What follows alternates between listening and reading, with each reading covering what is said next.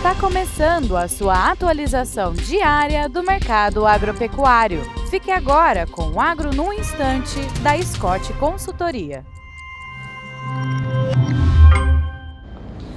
Olá a todos os nossos ouvintes, aqui é Jéssica Oliveira, eu sou agrônoma, analista de mercado da Scott Consultoria.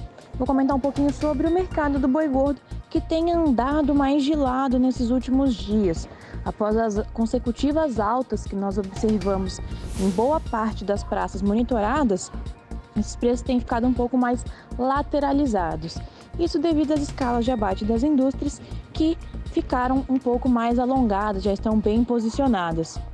O que pode acabar influenciando os preços aí nos próximos dias é essa necessidade menor da indústria em compor as suas escalas e também a chegada dos bovinos aí de, de primeiro giro de confinamento. Então isso pode fazer com que os preços percam um pouco a sustentação, mas ainda não foi confirmado esse movimento.